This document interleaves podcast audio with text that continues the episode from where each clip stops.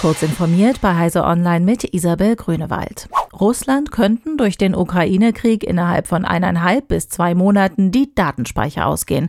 Das meldet das US-Online-Magazin Bleeping Computer unter Berufung auf die russische Zeitung Kommersant.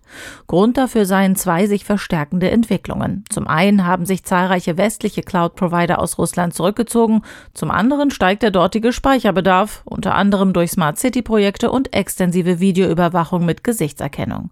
Laut Kommersant brauchen die Betreiber von Rechenzentren Hilfe, weil die Preise für Speicher und Server um ein Vielfaches gestiegen seien, die Banken keine Kredite mehr vergeben und die Logistikkette gestört sei.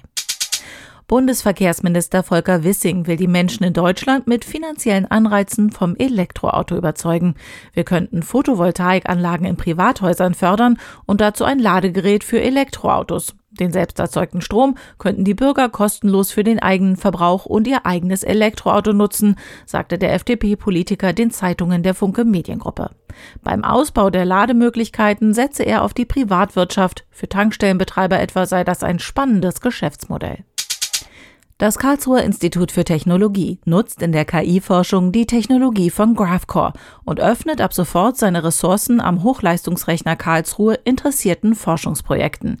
Die Karlsruher setzen auf den Anbieter, um die KI-Forschung zu beschleunigen und betreiben nach eigenen Angaben das erste wissenschaftliche Hochleistungsrechenzentrum in Deutschland, das auf GraphCore setzt.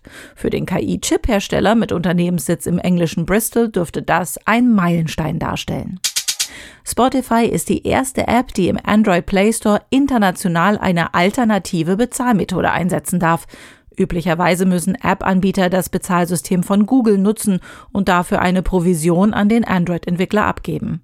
Von dieser harten Linie rückt Google nun erstmals ab. Offen ist noch, ob die Spotify-Bezahlmethode günstiger ist als das Google-Angebot. Google spricht von einem Pilotprojekt und schreibt, dass künftig weitere ausgewählte App-Entwickler ihre eigene Bezahlmethode in ihre Anwendungen integrieren dürfen. Diese und weitere aktuelle Nachrichten finden Sie ausführlich auf heise.de. Werbung unser großes IT-Security-Event, die SecIT, findet endlich wieder in Hannover statt.